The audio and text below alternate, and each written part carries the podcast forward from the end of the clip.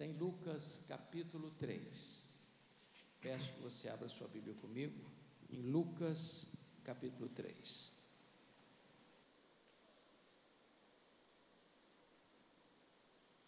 Nós vamos ler até o versículo 20.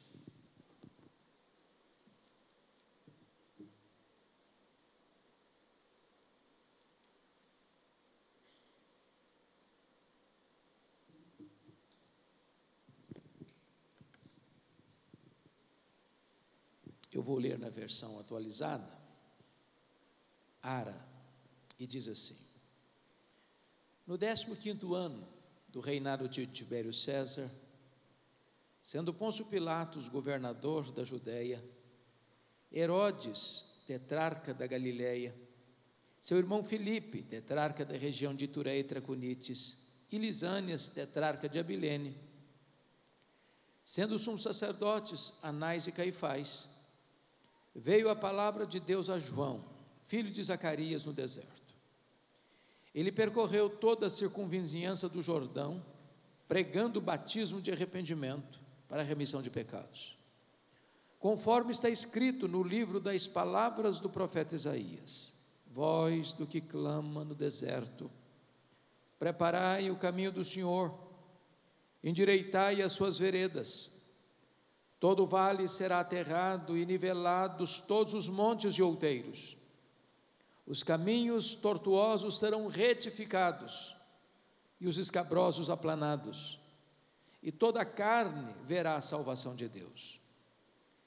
Dizia ele, pois, às multidões que saíam para serem batizadas: Raça de víboras, quem vos induziu a fugir da ira vindoura? Produzi, pois, frutos dignos do arrependimento e não comeceis a dizer entre vós mesmos: temos por pai Abraão. Porque eu vos afirmo que destas pedras Deus pode suscitar filhos a Abraão. E também já está posto o machado à raiz das árvores. Toda árvore, pois, que não produz bom fruto é cortada e lançada ao fogo. Então as multidões o interrogavam, dizendo: Que havemos, pois, de fazer? Respondeu-lhes: Quem tiver duas túnicas, reparta com quem não tem, e quem tiver comida, faça o mesmo. Foram também publicanos para serem batizados e perguntaram-lhe: Mestre, que havemos de fazer? Respondeu-lhes: Não cobreis mais do que o estipulado. Também soldados lhe perguntaram: E nós que faremos? E ele lhes disse: A ninguém maltrateis, não deis denúncia falsa, e contentai-vos com o vosso soldo. Estando o povo na expectativa e discorrendo todos no seu íntimo a respeito de João, se não seria ele porventura o próprio Cristo, disse João a todos: Eu, na verdade, vos batizo com água, mas em o que é mais poderoso do que eu, do qual não sou digno de desatar-lhe as correias das sandálias. Ele vos batizará com Espírito Santo e com fogo. A sua pá, ele a tem na mão, para limpar completamente a sua eira e recolher o trigo no seu celeiro. Porém, queimará a palha em fogo inextinguível. Assim, pois, com muitas outras exortações, anunciava o evangelho ao povo. Mas Herodes, o tetrarca, sendo repreendido por ele por causa de Herodias, mulher de seu irmão, e por todas as maldades que o mesmo Herodes havia feito, acrescentou ainda sobre todas a de lançar João no cárcere. Eu quero conversar com vocês hoje sobre o tema o poder transformador da palavra de Deus. João Batista é talvez a figura mais emblemática da Bíblia. Ninguém jamais recebeu um elogio tão elevado dos lábios de Jesus como João Batista. Jesus disse: dentre os nascidos de mulher, ninguém é maior do que João. O nascimento dele foi um milagre, a vida dele foi um portento, a morte dele, um mistério. João Batista é uma espécie de dobradiça da Bíblia. Ele abre, fecha o Velho Testamento e abre o Novo Testamento. Aqui, o propósito de Lucas, que era médico e historiador, é mostrar para nós o cenário político e religioso em que João Batista é levantado por Deus para ser o precursor do Messias. E ao fazê-lo, Lucas adota uma metodologia. Ele parte do geral para o particular, do cenário do império romano para o cenário da província de Israel. Eu vou precisar um pouco da sua paciência, porque vou me demorar um pouco na descrição desse cenário, sem o que nós não poderíamos entender a mensagem de João Batista. Então ele começa com o cenário do Império Romano. No verso 1, quando ele diz assim: No 15 ano do reinado de Tibério César. Tibério César governou o Império Romano do ano 14 ao ano 37. Se nós estamos falando do 15 ano do reinado dele, que João começa, então nós estamos falando que João Batista começou o seu ministério no ano 29 da era cristã. Nesse período do começo do império até o final do primeiro século, nós tivemos muitos imperadores. Você pensa em Júlio César, que foi sucedido por César Augusto, o imperador que governava o mundo quando Jesus nasceu, que foi sucedido por Tibério César, que era seu filho adotivo, o imperador que governava o mundo quando Jesus morreu, que foi sucedido por Calígula ou Gaio, que governou do ano 37 ao ano 41 e foi assassinado. Que foi então sucedido por Cláudio, que governa o mundo do ano 41 ao 54, quando houve uma grande fome no mundo e os judeus foram expulsos de Roma. Que foi sucedido por Nero, que governou de 54 a 68, quando Roma foi incendiada e quando Paulo e Pedro foram martirizados. Que foi sucedido por Tito Flávio, que foi sucedido por Vespasiano, que inaugurou o Coliseu Romano, que foi sucedido por Domiciano, que começa a reinar em 81 e reina até 96, mandando João para a ilha de Pátimos, que foi sucedido por Galba, que em 96 resgata João da ilha de Pátimos e o devolve a Éfeso, onde ele era pastor. Pois bem, se você parar para perceber, o Império Romano era um império truculento, expansionista, e onde as legiões romanas passavam, formado de seis mil soldados, flecheiros, havia um rastro de destruição. Ele era tão truculento o Império Romano que em Daniel 2, naquela figura que Nabucodonosor sonhou, a cabeça de ouro, representando o próprio Nabucodonosor da Babilônia, os braços de prata, representando o Império Medo-Persa, o ventre de bronze, representando, representando o Império Greco-Macedônio, e as pernas de ferro e os dedos de ferro e barro, representando o Império Romano, era um império truculento, que esmagava tudo. Então, o cenário político do império, quando João Batista começa o seu ministério, era um cenário de opressão e domínio. Agora, por favor, observe comigo como é que estava o cenário na província de Israel. Sendo Pôncio Pilatos, versículo 1, governador da Judéia, Herodes tetrarca, governador, tetrarca da Galileia, seu irmão Filipe, tetrarca da região de Tureia, Traconites e Lisanes, tetrarca de Abilene. O que eu quero chamar a atenção a princípio dos irmãos é o seguinte: tem um nome aí que é alguém estranho no ninho. Quem está estranho no ninho aí nesse versículo? O governador Pôncio Pilatos. Porque os outros três são filhos de Herodes o Grande. Por que, que tem um governador romano aí? Como é que ele entrou aí? Como é que ele caiu de paraquedas aí? E eu gostaria então de trazer isso para vocês, para nós entendermos essa mensagem. Então, me permita recuar um pouco. Quando o Velho Testamento termina, encerra lá com Malaquias, 400 anos antes de Cristo, quem dominava o mundo era o Império Medo-Persa. Esse império caiu nas mãos de um outro império, Império Grego ou Greco-Macedônio, Filipe da Macedônia, Alexandre o Grande. Com a morte de Alexandre o Grande, aí ele espalha a cultura grega, a cultura helênica, a língua universal da época, o grego. Com a morte de Alexandre, abruptamente, aos 33 anos de idade, não tendo ele herdeiro para o trono, o reino greco-macedônio foi dividido entre quatro grandes generais. Israel ficou ora sob o poder dos Ptolomeus do Egito, ora sob o poder dos Seleucidas da Síria. Esse período foi o período em que se traduziu o Velho Testamento do hebraico para o grego, versão tão conhecida chamada Septuaginta. Nesse período, quando os Seleucidas governavam Israel, o templo foi profanado.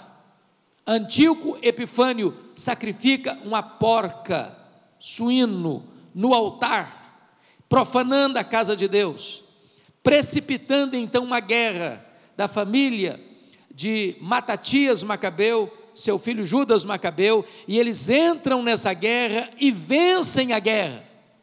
Vencem a guerra. E então Israel passa a ser dominado por esta família, família Asmoneia. Pois bem, no ano 63 a.C., Pompeu domina o território de Israel e incorpora o território de Israel ao Império Romano. E nomeia Antípater como rei sobre todo o território de Israel. Com a morte de Antípater, agora vai ficar mais fácil você entender, o seu filho Herodes, que nós chamamos de Herodes I, ou Herodes o Grande, começa a reinar. Por que, que é importante você entender isso aqui?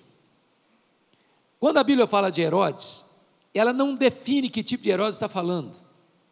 Então nós temos quatro Herodes descrito na Bíblia. Primeiro, Herodes o Grande, aquele que mandou matar as crianças de Belém. Depois você tem Herodes Antipas, é esse que está aí no versículo primeiro, filho de Herodes o Grande, que foi tetrarca da região da Galileia. Depois você tem o Herodes Agripa I, que era neto de Herodes o Grande, que facilitou o governo de Calígula e recebe dele, no ano 37, o controle da Galiléia e da Pérea com o assassinato de Calígula, ele coopera para o governo de Cláudio, e Cláudio, em moeda de troca, dá a ele a tetrarquia da Judéia, e Herodes Agripa I passa a ser rei em todo o território de Israel. É o Herodes que mandou matar o Tiago, apóstolo Tiago, e mandou prender Pedro, lá em Atos 12. E o último Herodes é o Herodes Agripa II, tá lá em Atos 26, que disse para Paulo em Cesareia assim: Por pouco me persuades me tornar um cristão. Pois bem, acompanhe, por favor, o raciocínio. Quem foi Herodes o Grande? Esse homem foi o maior construtor e empreendedor de Israel. Tudo que tem grande foi ele que fez lá. Por exemplo, foi ele que ampliou o templo de Jerusalém, transformando-o maior, mais belo e mais suntuoso do que o templo de Salomão. Foi ele quem construiu a fortaleza de Massada, às margens do Mar Morto, para onde fugiram 3 mil judeus quando Jerusalém foi tomada no 70. Foi ele quem construiu o porto de Cesareia, abrindo o comércio para o mundo e facilitando as viagens missionárias. Foi ele quem construiu a fortaleza da Antônia, onde Jesus foi julgado ah, em Jerusalém por Pôncio Pilatos. Esse homem, entretanto, era fascinado pelo poder e truculento para qualquer pessoa que ele suspeitasse que tivesse intenção de concorrer ao poder com ele. Então, esse cidadão chamado Herodes o Grande casou-se nove vezes. Nove vezes.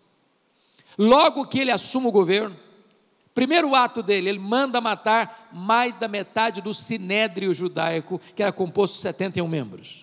Para dizer, quem manda aqui sou eu. Dentre essas muitas esposas, a preferida chamava-se Mariana, era da nobreza. A sua sogra, Alexandra, mãe de Mariana, pediu para Herodes nomear Aristóbulo, com 17 anos, para ser sumo sacerdote. A religião já estava corrompida. O menino tinha 17 anos só. Ele nomeia. Que, que acontece? O menino vai bem, carismático.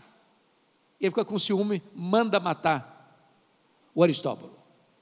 Dona Alexandra, com medo dele, foge para o Egito. E ele manda os seus emissários lá no Egito e mata a sogra no Egito. Quando ele retorna, ele manda matar a maioria dos membros nobres da família de Mariana.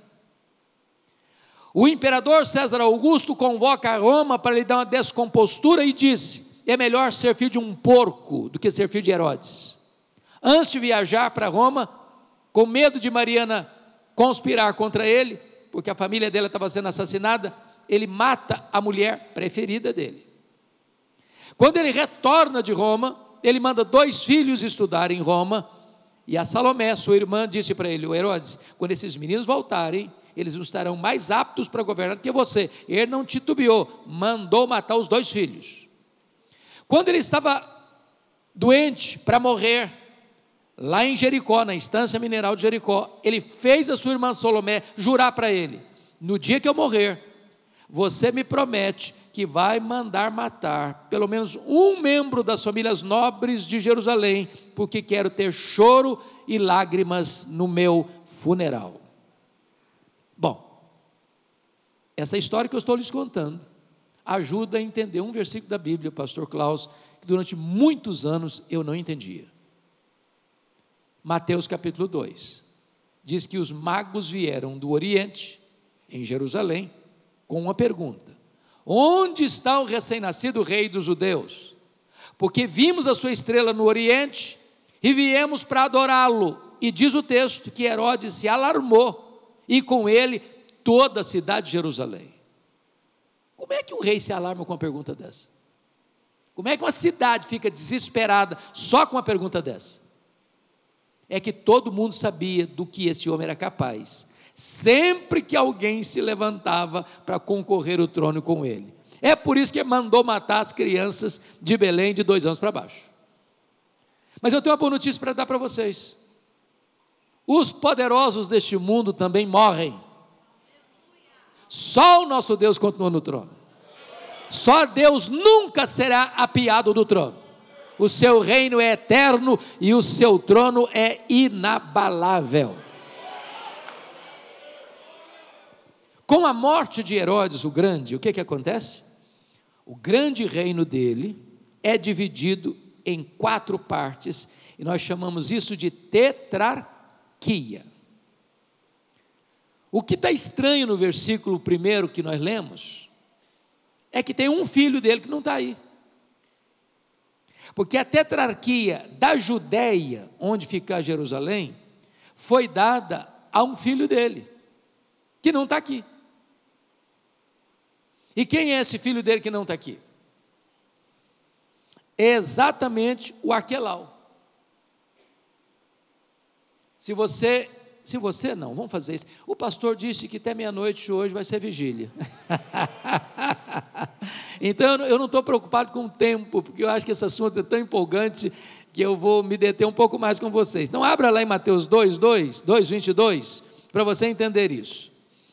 Quando José e Maria, por orientação divina, fugiram para o Egito, sabendo que Herodes queria matar Jesus. Eles recebem uma mensagem angelical lá no Egito: pode voltar. Aqueles que queriam matar o menino já morreram. Agora olha Mateus 2,22. Tendo, porém, ouvido que Arquelau reinava na Judéia em lugar de seu pai Herodes, temeu ir para lá e por divina advertência, prevenida em sonho, retirou-se para as regiões da Galiléia. O que, que aconteceu com esse negócio aqui? Esse tetrarca da Judéia, o Arquelau, era tão mal, mas tão mal, mas tão mal, que os judeus pediram para o imperador romano: tira esse homem daqui, tira esse homem daqui, bota um governador romano aqui. E então o imperador, que depressa, aproveita o momento, e esse imperador ainda é o César Augusto, aquele que reinava quando Jesus nasceu. Tira o o tetrarca da Judéia e bota um governador romano. O Pilatos não foi o primeiro, não, o Pilatos foi foi o quinto. Roma bota o pé dentro de Jerusalém. Mas a tetrarquia da Galileia é o Herodes Antipas, esse Herodes aí. Esse Filipe aí é o Filipe II, porque o Filipe I tem em Roma. E Lisânias. O que é que eu estou querendo dizer com isso? O que é que Lucas quer dizer com isso? Está dizendo o seguinte, gente, se o cenário do império era muito ruim, o cenário do território de Israel estava de ponta cabeça. Esse Pilatos é gente boa? Não. Lucas 13 diz que mandou matar os galileus que vieram adorar, misturando o sangue deles com seus sacrifícios. Esse Herodes é gente boa? Não, esse Herodes é eu que mandou matar João Batista, que Jesus chamou de raposa. Então, o cenário político do império, o cenário político de Israel era o pior possível. Mas talvez você argumente assim, bom, mas quem sabe nessa conjuntura de corrupção política, a igreja possa ser o porto seguro para ajudar as pessoas. A igreja manteve-se fiel. Vamos dar uma olhadinha? Olha comigo o verso 2. Sendo sumos sacerdotes Anás e Caifás. O que vocês acharam de estranho aí? Só tinha um sumo sacerdote. Não tem dois. O problema é que o Anás, que era o sogro, o Caifás, o genro, o Anás já tinha sido deposto. Mas ele era influente mais. Então ele não era sacerdote de direito, mas ele era sacerdote de fato. O Caifás, o genro, era o dono da caneta. Mas quem comandava mesmo era o Anás.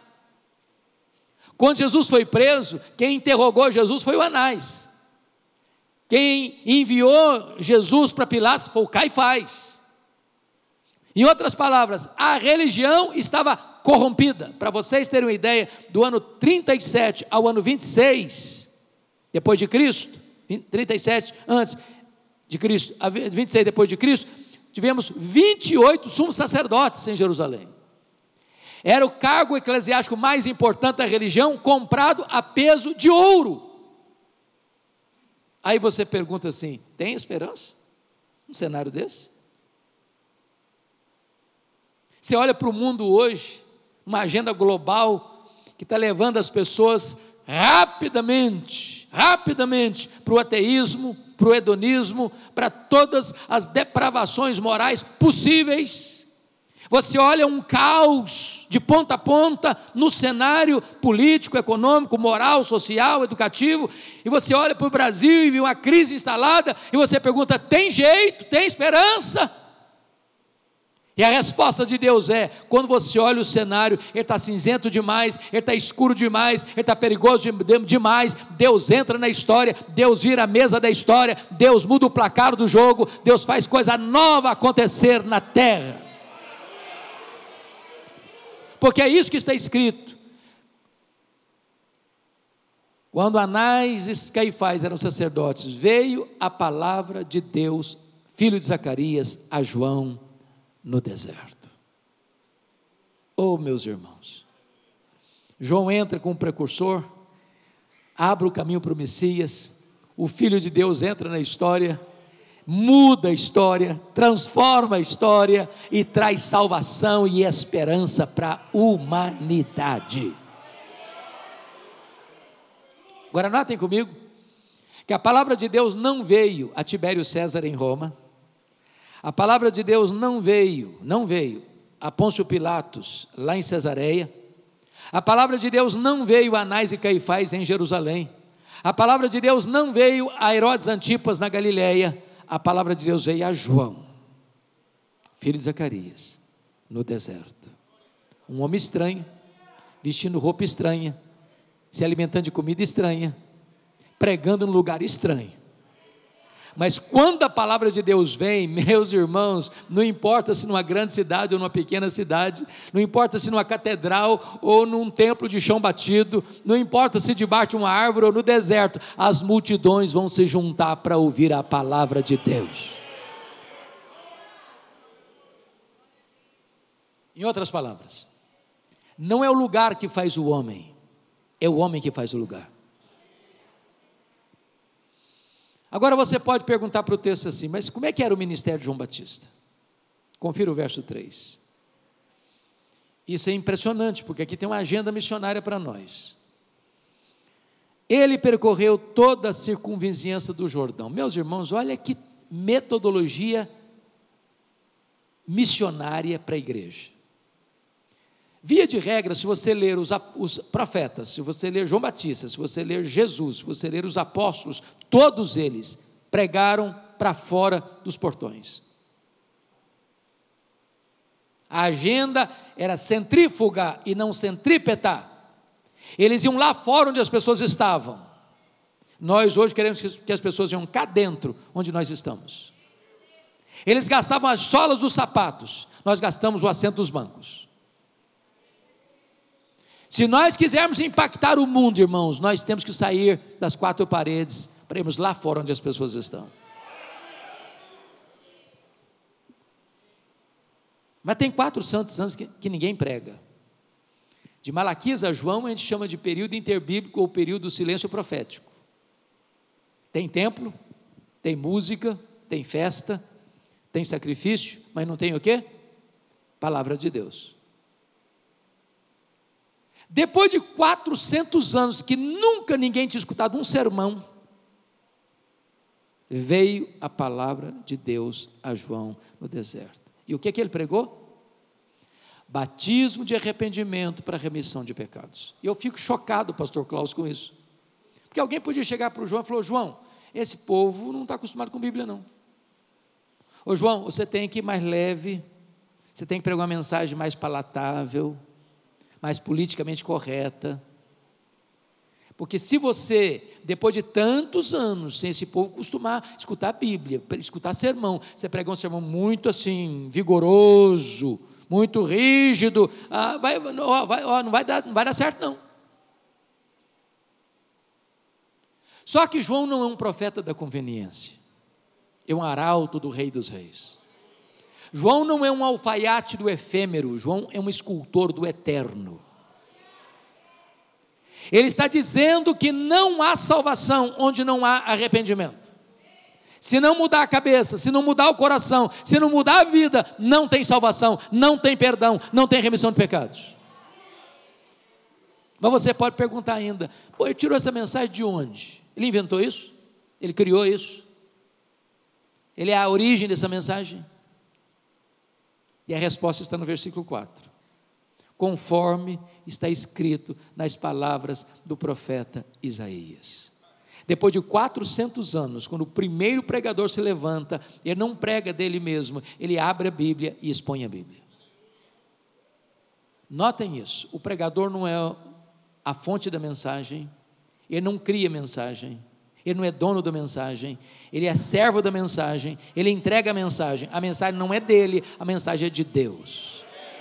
Deus não tem nenhum compromisso com a palavra do pregador, Deus tem compromisso é com a sua palavra. O que não volta vazia não é a palavra do pregador, é a palavra de Deus na boca do pregador.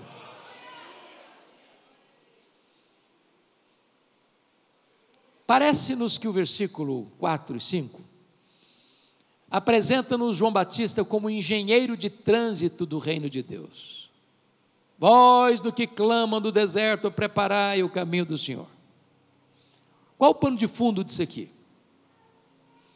Os grandes impérios do passado, Egito, Assíria, Babilônia, Medo-Persa, grego, romano, quando o rei ou o imperador tinha que visitar uma província longínqua, não tendo estradas, para a comitiva real passar, ele mandava os seus engenheiros de trânsito para abrir as estradas. João Batista é esse engenheiro de trânsito. Ele não está falando de estrada, ele não está falando de topografia, está falando do seu coração, do meu coração, do nosso coração. O que esse texto está dizendo para nós é que o Senhor Jesus vai se manifestar, mas para que ele se manifeste, é preciso preparar o caminho, e o caminho por onde ele passa é a sua vida, é a minha vida, é a nossa vida. E eu chamo isso, Pastor Klaus, de avivamento espiritual. Eu tive o privilégio de visitar um dos maiores avivamentos da história da igreja no século XX, na África do Sul, na missão Quassisabando.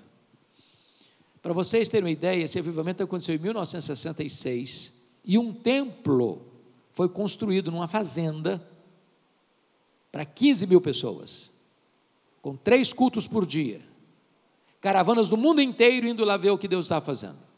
Cegos viram, tetraplégicos andaram, mortos ressuscitaram.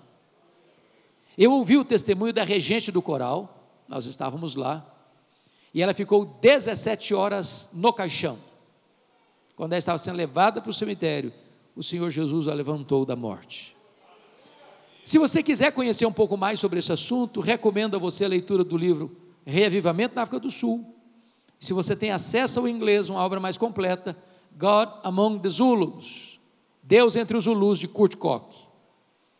E eu confesso, pastor, que quando eu fui para lá com a caravana de pessoas queridas, nós fomos, como brasileiros que somos, assim, ávidos por coisas sobrenaturais, para ver um milagre. Para nosso espanto, ficamos lá 15 dias, não ouvimos sequer uma mensagem sobre milagres.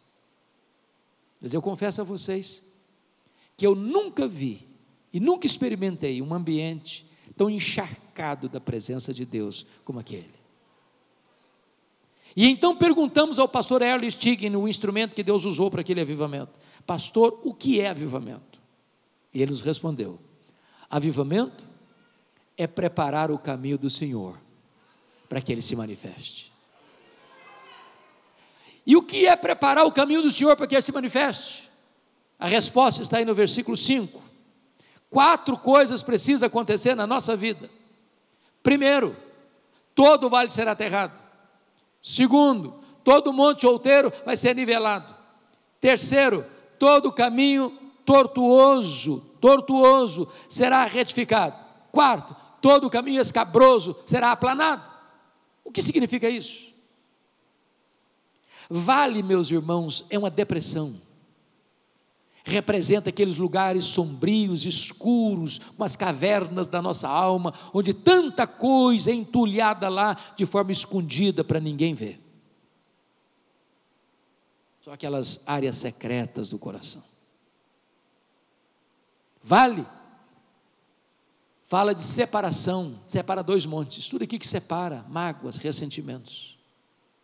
Enquanto essas áreas da vida não forem tratadas, o Senhor Jesus não se manifesta.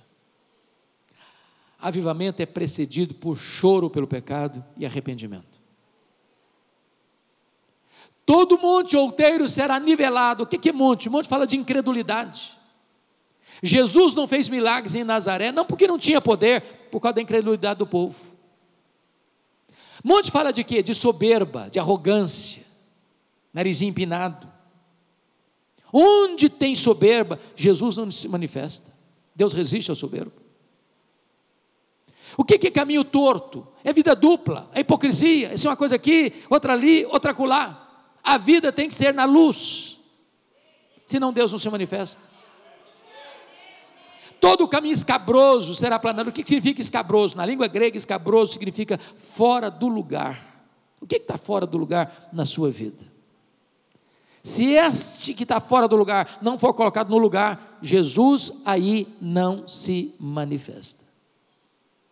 Agora, se estas áreas da nossa vida forem tratadas, se nós formos esses engenheiros de trânsito preparando o caminho do Senhor para que ele se manifeste, o resultado é o grande avivamento do verso 6. Então toda a carne verá a salvação de Deus. Já imaginaram São Paulo, irmãos, com 20 milhões de habitantes? sendo sacudido por um avivamento. Já imaginaram se nas ruas, nos becos, nas avenidas, nas praças, as pessoas souberem que aqui tem uma igreja onde a presença de Deus é manifesta e as pessoas entram e são impactadas com o poder de Deus? Já imaginaram se houver um rumor na cidade que tem pão na casa do pão, os famintos correrão para cá? Bom, talvez ainda uma pergunta ao texto. Quem era o auditório de João Batista? Confira comigo, versículos 7 e 10 fala que tinha multidões. Por que multidões? Se você ler Mateus 3, Marcos 1, Lucas 3, retrata lá que toda a circunvizinhança do Jordão estava no deserto. Toda a província, toda a província da Judéia estava no deserto toda Jerusalém estava no deserto. Então Lucas não fala de multidão, ele fala de multidões. Mas no verso 12, você encontra aí quem mais? Publicanos. No verso 14, quem está aí? Soldados. Então, o auditório dele era um auditório variado. Então, me permita dizer uma coisa importantíssima aqui. Eu tenho lido alguns teóricos de crescimento de igreja, porque é muito curioso, porque hoje às vezes o cara vai para um seminário, sai de um seminário aqui no Brasil, entra num doutorado, um mestrado nos Estados Unidos, do, do mestrado ele pula para um doutorado, ele termina um doutorado, faz um pós-doutorado, e aí ele escreve uma belíssima tese sobre crescimento de igreja, mas não plantou nenhuma congregação ainda. Ou às vezes nem atravessou a roupa para falar de Jesus para um amigo. Então, alguns desses experts em crescimento de igreja dizem o seguinte: você quer uma igreja relevante? Dizem eles. Você tem que ter uma igreja homogênea. Que é isso? Você quer plantar uma igreja? Dizem eles. Bom, eu quero, por exemplo, plantar uma igreja para alcançar a classe média alta da cidade. Aí eu vou plantar uma igreja lá do lado de um condomínio de luxo. Gente com grana para investir. Outro, não, não, eu vou plantar uma igreja para alcançar a elite intelectual da cidade. Eu quero professores, acadêmicos, então eu vou plantar uma igreja do lado de uma grande universidade. Outros, não, não, não, eu, eu vou plantar uma igreja para alcançar os pobres, eu vou plantar uma igreja no bairro mais carente, mais necessitado, eu vou fazer opção pelos pobres. Quando eu li a Bíblia, sabe o que, é que eu acho? Não vejo nada disso, nada disso. Irmãos, a igreja de Deus é o único lugar do mundo onde o homem mais rico da cidade se assenta do lado do homem mais pobre da cidade, eles são absolutamente iguais iguais. A igreja de Deus é outro lugar do mundo em que o maior empresário da cidade, sendo um diácono da igreja, carrega a cadeira nas costas para o pedreiro sentar e sentar com honra. Na igreja de Deus não é como os homens olham, Deus não olha a cor da pele, Deus não olha a conta bancária, Deus não olha os diplomas na parede, Deus não tem opção nem pelo pobre nem pelo rico, Deus tem opção por você, que foi criado à imagem e semelhança de Deus. E todos são bem-vindos. Ricos, pobres, grandes, pequenos, doutores, analfabetos, todos somos iguais. Deus não faz acepção de pessoas. Bom, mas uma outra pergunta ao texto. Que tipo de confronto ou desafio João Batista trouxe na sua mensagem? Vejamos. Primeiro, ele alerta sobre o perigo mortal da hipocrisia. Olha o versículo 7. Quando as multidões estão vindo, ele diz assim: raça de víboras. Eu fico chocado, escandalizado. Ô, gente, tem 400 anos que nem, ninguém prega. Aí o cara se levanta para pregar o primeiro sermão e chama o auditório dele de raça de víboras. Mas, mas que falta de polidez é essa? Que insensibilidade é essa? Que falta de cortesia é essa? Se o pastor Klaus resolver fazer isso aqui, eu não sei o que acontece, não. Agora, me permita dizer isso. Você tem que interpretar Lucas 3,7 à luz de Mateus 3,7. Sem o que? Você não vai entender esse versículo. O que está lá em Mateus 3,7? É paralelo deste. Quando João Batista olha as multidões vindo, ele vê nas multidões muitos fariseus e saduceus. Então ele diz: raça de víboras. A grande pergunta é: quem são os fariseus? Quem são os saduceus? Eu não sei quanto a você, mas quando eu abro a Bíblia hoje e vou ler os evangelhos, eu fico meio irritado com os fariseus. Você não fica, não? Pensa num time complicado detetive da vida alheia, fiscal da vida alheia. Ficava de lupa, querendo olhar o cisco no seu olho, não via as traves dos olhos deles. Hipócritas, bonitinho por fora, podre por dentro. Esse time está lá escutando João Batista. Agora, preste atenção nisso. Quando esse grupo surgiu na história? Foi nesse período interbíblico. Quem eram eles? gente maravilhosamente usada nas mãos de Deus. Sabe por que, que os fariseus surgiram na história? Para resistir o que nós chamaríamos de helenização do mundo, a cultura grega secularizada se espalhando, eles resistiram a isso, foram um grupo de avivamento e reforma, ortodoxos, fiéis à palavra, fiéis à sã doutrina, fiéis na moralidade, piedosos, gente de Deus, cheia do Espírito Santo. Com o tempo, com o tempo, com o tempo, a forma foi tomando o lugar da essência. Mantiveram a pose, o verniz, mas perderam a piedade. Se tornaram hipócritas. E essa gente está lá escutando João Batista. Quem são os saduceus? Os saduceus também foram um grupo de reforma e reavivamento, de resistência à cultura grega, que queria engolir a igreja. É o mundão querendo engolir a igreja. Só que os saduceus sucumbiram rapidamente à cultura grega. Vocês sabem que os saduceus não acreditavam na ressurreição. Por que não? Porque os gregos não acreditavam em ressurreição. Os saduceus não acreditavam em anjos. Os saduceus não acreditavam em todo o Velho Testamento, só no Pentateuco. Os saduceus eram os teólogos liberais dos nossos dias. Mas os saduceus tornaram-se colaboracionistas de Roma. O que é que eles ganharam em moeda de troca? Preste atenção nisso. A mina de ouro da religião judaica. A exploração do templo. Vocês sabem que todos os sacerdotes eram saduceus, não tinha sacerdote fariseu, eram saduceus.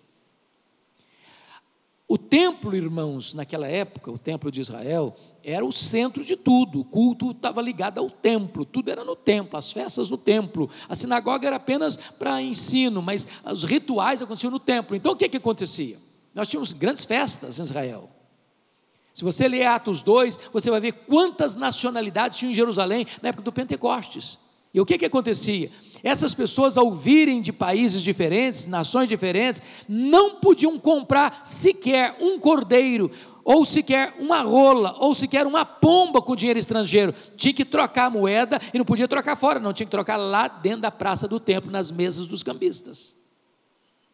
Ninguém podia trazer de casa um sacrifício, um cordeiro, uma pomba, uma rola, tinha que comprar lá na praça do templo. A praça do templo tinha mesa de cambista para todo lado, tinha curral para todo lado de ovelha, tinha gaiola cheia de pomba e de, de, de rola. Era um comércio febril lá dentro da casa de Deus, para esse pessoal cobrar taxas abusivas, preços altíssimos para embolsar essa grana. Quando Jesus olha esse cenário, ele pega um chicote que tem hora que tem teíra santa. Pega o chicote e começa a chicotear, virando a mesa dos cambistas, abrindo as gaiolas e abrindo os currais, e diz: Vocês transformaram a casa do meu pai, casa de oração, em covil de salteadores. O que é que covil? É um lugar que o ladrão rouba e foge para lá para se esconder. João Batista está vendo esse time vindo para ouvi-lo. E quando ele vê essa gente vindo, é que ele diz: raça de víboras. Mas por que, que diz isso? Porque a hipocrisia que eles traziam no coração era pior do que o veneno das víboras. Porque o veneno das víboras é colocado por Deus, mas a hipocrisia é colocado por Satanás. Segundo alerta de João Batista, ele alerta para o perigo real do inferno.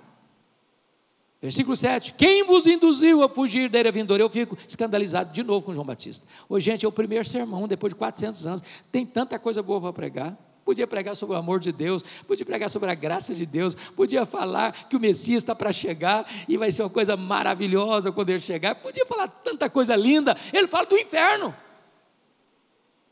Deixa eu dizer uma coisa para vocês: nenhum crente dá um tapinha nas costas do pastor, depois de escutar um sermão sobre o inferno, diz, pastor, que sermão maravilhoso o senhor pregou hoje. Estou sendo até mais leve da igreja hoje. Mas é melhor, é melhor você escutar sobre o inferno do que ir para o inferno.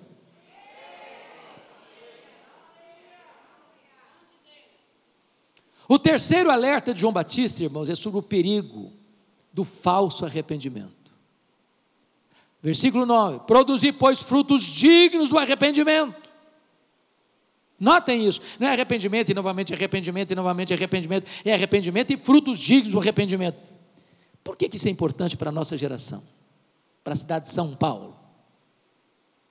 Irmãos, tem surgido no mercado religioso brasileiro uma falsa teologia chamada de supergraça supergraça. E a supergraça justifica o pecado e não o pecador. A supergraça diz para você: bom, você é amado por Deus, venha como está e permaneça do jeito que você é. A nossa igreja é inclusiva. Aqui ninguém vai falar de pecado, aqui ninguém vai denunciar pecado, aqui vale tudo, aqui você pode viver sem crise, do jeito que você quiser. Isso não é graça. Isso não é graça. Essa graça vira desgraça. Porque ela não exige e requer do homem o que a Bíblia chama de arrependimento. Arrependei-vos e crede no Evangelho. Mas João Batista alerta em quarto lugar sobre o grande perigo da falsa confiança religiosa. Olha o verso 9. Não comeceis a dizer entre vós mesmos: temos por pai Abraão. Sabe o que, estão dizendo para João Batista? Desculpa. Ô João, camarada, você pega leve com a gente, você, você, não, você, não, você, não, sabe, deram carteirada no João, você não sabe quem, você não sabe com quem você está falando, não? Ô cara, nós temos pedigree. Você está por fora, cara. Sabe quem é o nosso pai? É o Abraão. Então você pega leve, sabe por quê? Porque nós temos sangue de Abraão correndo na nossa veia. Eles estavam confiados nisso. Mas os verdadeiros filhos de Abraão não são os que têm o sangue de Abraão correndo nas suas veias, não. São os que têm a fé de Abraão habitando em seu coração. Você, brasileiro, você que está aqui, você que é crente no Senhor Jesus, você é o verdadeiro filho de Abraão.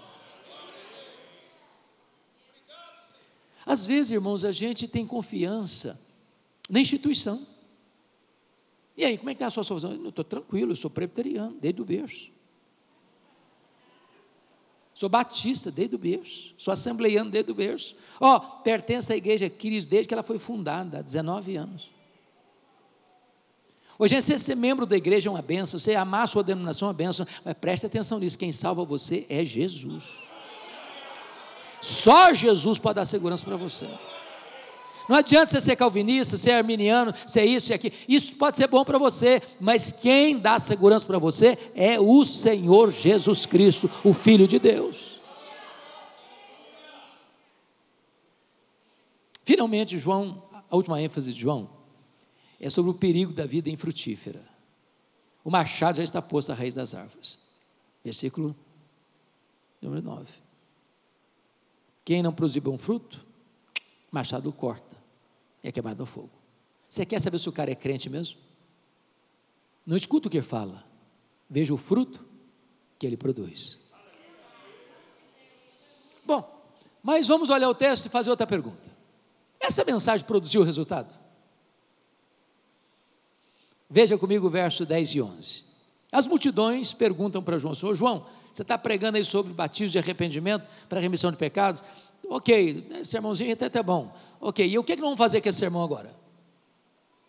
Ele respondeu assim: Quem tiver duas túnicas, dê uma para quem não tem. Quem tiver comida, faça o mesmo.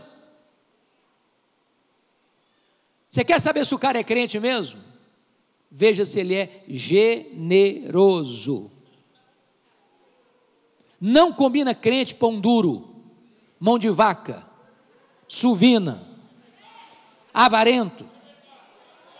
Crente tem o coração aberto, crente tem o bolso aberto, crente tem as mãos abertas, crente tem a casa aberta, crente é generoso.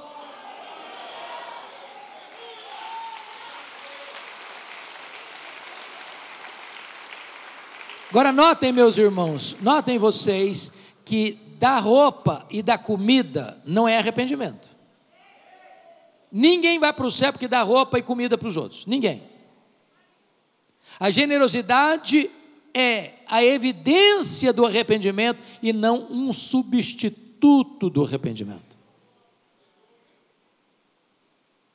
Vamos dar uma olhadinha nos versos 12 e 13? Os publicanos estão lá também. Publicanos eram cobradores de impostos. Estão escutando João Batista pregar. E perguntariam, ô João, e aí? E nós? O que, que vamos fazer? João respondeu: Não cobreis mais do que o estipulado. Estou falando agora de Receita Federal. Você sabe que o leão está de olho em você. Sabe mais da sua vida do que você imagina.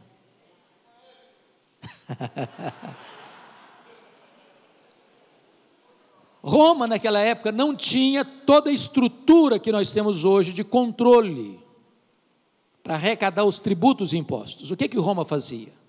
Roma fazia uma concessão a uma pessoa para recolher os, os impostos e tributos de uma determinada região, com o compromisso de repassar para os cofres de Roma um valor devido.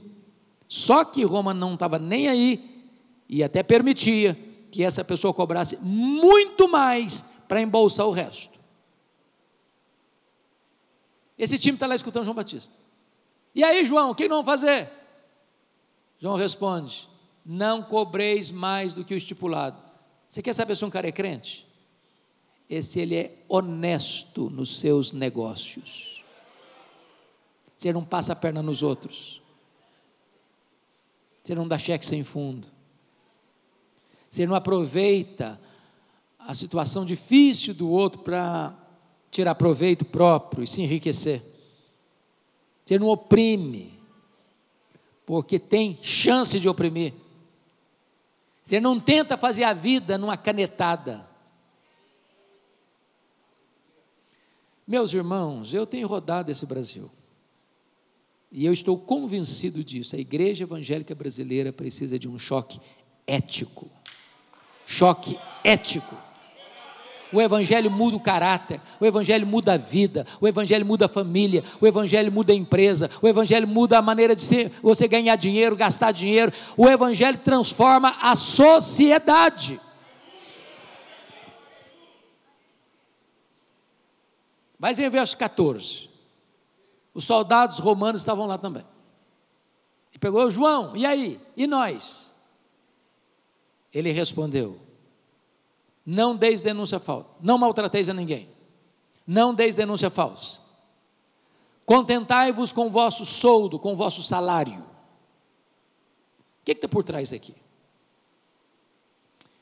O que João está dizendo é o seguinte: o soldado romano, no meio de um povo que está dominado por Roma, ao botar a farda e a arma na cintura, podia de uma forma muito tênue, sair do princípio de autoridade para um princípio, não para um princípio, para machucar as pessoas, maltratar as pessoas, exorbitar na sua autoridade.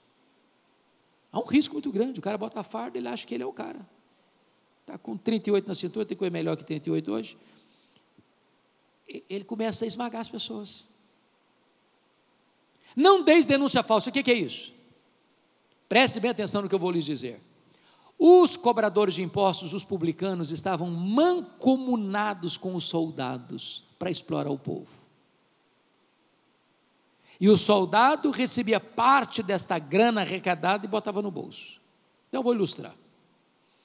Vou ilustrar. Publicano chegava na casa do senhor José e dizia: O senhor José, eu vim dizer para o senhor que o imposto que o senhor vai pagar esse ano é tanto. O senhor José tomava um susto e disse: Eu não consigo pagar isso tudo. Se eu pagar esse tanto de imposto, eu vou passar fome com a minha família. Senhor José, o imposto é tanto. E não discutia, não. Ia embora. Entrava o soldado. Senhor José, o imposto é tanto. Mas eu não posso pagar isso. Ô, senhor José, ou o senhor paga, ou eu te denuncio. Ser denunciado por um soldado romano era botar a cabeça a prêmio. E o soldado embolsava essa grana. Parte da grana. Contentai-vos com o vosso salário. Você quer saber se o cara é crente mesmo? Esse não usa de expedientes ou de pressão ou de sedução, de arranjos de bastidores para ganhar propina, para levar propina, para levar vantagem, para engordar o salário de maneira ilícita, imoral, ilegal. Eu sei que essas coisas não existem mais hoje, mas nunca é demais alertar.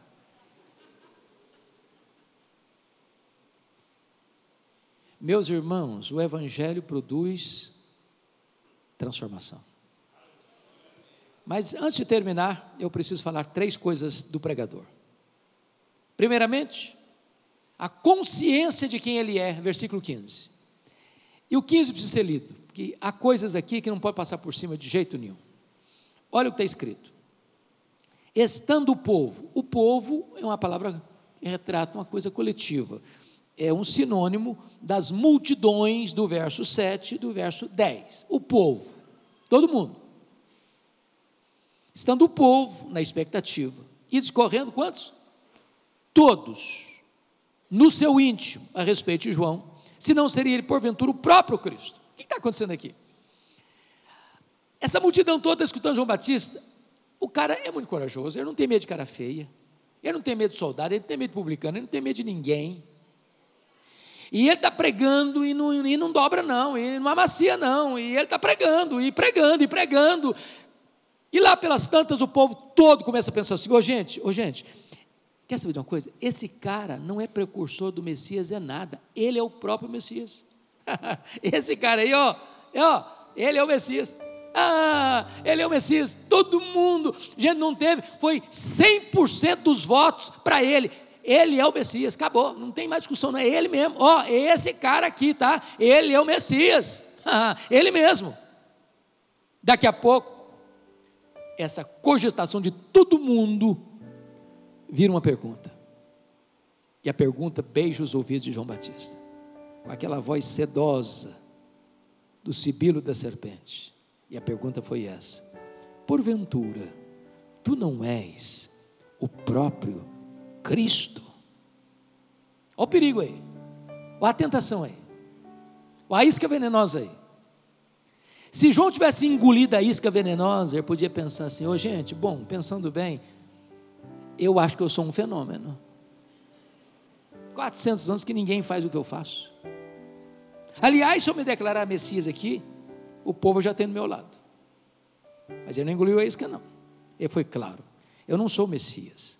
Eu vim preparar o caminho do Messias. Eu não sou o Verbo, eu sou apenas uma voz que clama no deserto. Eu não sou a luz, eu aponto para Jesus e digo: Este é a verdadeira luz que vinda ao mundo ilumina todo homem. Eu não sou o cordeiro, eu aponto para Jesus e digo: Este é o cordeiro de Deus que tira o pecado do mundo. Eu não sou o noivo, eu sou apenas o amigo do noivo. Eu batizo com água, mas aquele que vem depois de mim é mais poderoso que eu, e ele vos batizará com o Espírito Santo e com fogo. Eu não sou sequer digno de me curvar, desatar as correias das suas sandálias. Eu tenho um lema de vida, convém que ele cresça e que eu diminua. João Batista nos ensina que nunca, nunca jamais podemos tirar e roubar a glória que só pertence a Jesus. A segunda coisa está no versículo 16. Esse pregador reconhece quem ele é, mas reconhece também as suas limitações. É muito importante entender isso. No verso 16 ele diz: Eu batizo com água, mas aquele que vem depois de mim é mais poderoso que eu, e ele vos batizará com o Espírito Santo e com fogo. O que, o que isso quer dizer?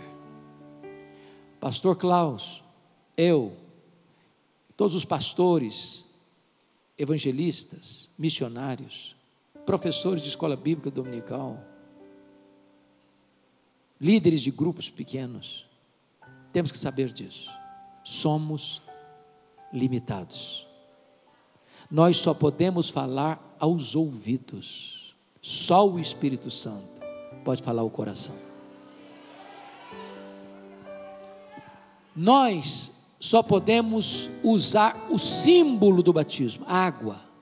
Não importa se o batismo é por imersão, efusão, aspersão, o pastor só lida com o símbolo, mas ele não tem o poder de batizar com o Espírito Santo e com fogo, só Jesus tem esse poder. Você pode pegar os elementos da ceia, o pão e o vinho, partir o pão e distribuir o cálice com o vinho, mas você não tem poder para tornar esse sacramento eficaz no coração das pessoas. Nós somos limitados. Nós pregamos o Cristo Todo-Poderoso, mas nós somos frágeis vasos de barro. A excelência do poder pertence a Deus. Então baixa a bola, baixa a bola, baixa a bola, baixa a bola. Baixa a bola. Finalmente, esse pregador demonstra uma coragem granítica. Versículo 19. Veja comigo. Que está escrito. Mas Herodes, o tetrarca, sendo repreendido por ele, por causa de Herodias, mulher de seu irmão, por todas as maldades que o mesmo Herodes havia feito, acrescentou ainda sobre todos a de lançar João no cárcere. O que está acontecendo aqui? Eu disse para vocês lá no começo que o Herodes, o pai desse aí, o Herodes o Grande, casou-se nove vezes. Muitos filhos. Chamaríamos isso, né, Pastor Klaus, hoje, de uma família disfuncional. Muitos meio-irmãos. Dos muitos filhos de Herodes, quatro ganharam poder político tetrarquia para governar. Arquelau, tetrarquia da Judéia. Herodes Antipas, tetrarquia da Galileia. Filipe, tetrarquia de Traconites. E Lisânias. Mas ele teve muitos outros filhos que não receberam poder político. Dentre eles, Filipe primeiro. Esse aqui, o Filipe é o segundo. Morava em Roma casado com Herodias. Herodias era filha de Aristóbulo, um outro filho de Herodes o Grande. Aí ele vai, esse Herodes Antipas, tetraca da Galiléia, vai um dia a Roma. Se engraça com a sua cunhada, que também era sua sobrinha. O Herodes Antipas, esse aqui, era casado com a filha do rei Aretas. E Herodias diz para ele: Se você divorciar da sua mulher, eu largo o seu irmão e vou morar com você na Galileia. Herodes topou, divorciou da mulher dele, filha do rei Aretas. E de repente ele desembarca na Galileia. O Herodias a tiracolo. O João Batista não se acovardou, botou a, o dedo na cara de Herodes e disse: Não te é lícito possuar, possuir a mulher do teu irmão. Ele sabia que estava mexendo num ninho de cobras, num vespeiro. E não deu outra. Ele foi odiado. Ele foi preso. Eu fico pensando se nós, pastores, hoje fôssemos lidar com os pecados particulares dos poderosos da nossa nação. Talvez não teríamos vida fácil também. Mas foi presa onde? Na masmorra de Maquerós. Onde fica Maquerós? Nas margens do Mar Morto, 45 a 50 graus. um lugar insalubre, terrível. O maior homem dentre os nascidos de mulher está preso por pregar, por não vender a sua consciência. Mas um dia, houve uma festa de aniversário de Herodes. A filha de Herodias dançou muito desenvoltamente. Todos os convivas, convivas deviam estar chapados, alcoolizados. E Herodes faz uma promessa inconsequente para a menina. A menina, muito esperta, pergunta para a mãe: Mamãe, o que é que eu peço? A mãe, que era uma víbora, disse: Peça a cabeça de João Batista, numa bandeja. E o carrasco sai lá da Galileia, vai lá nas margens do Mar Morto, tira o João Batista da cadeia, leva-o para um local de execução bota a cabeça dele num cepo e tosa a cabeça dele. E a cabeça ensanguentada de João Batista entra naquela festa macabra como um prêmio da iniquidade. A pedido de uma mulher adúltera, por ordem de um rei bêbado e de um adolescente inconsequente. E você sai dessa cena horrorizado, chocado. Meu Deus, que destino horrível. Que fim inglório. Mas João Batista entendia outra coisa. É melhor você estar preso com a consciência livre do que estar livre com a consciência acorrentada. É melhor você perder a cabeça do que perder a honra.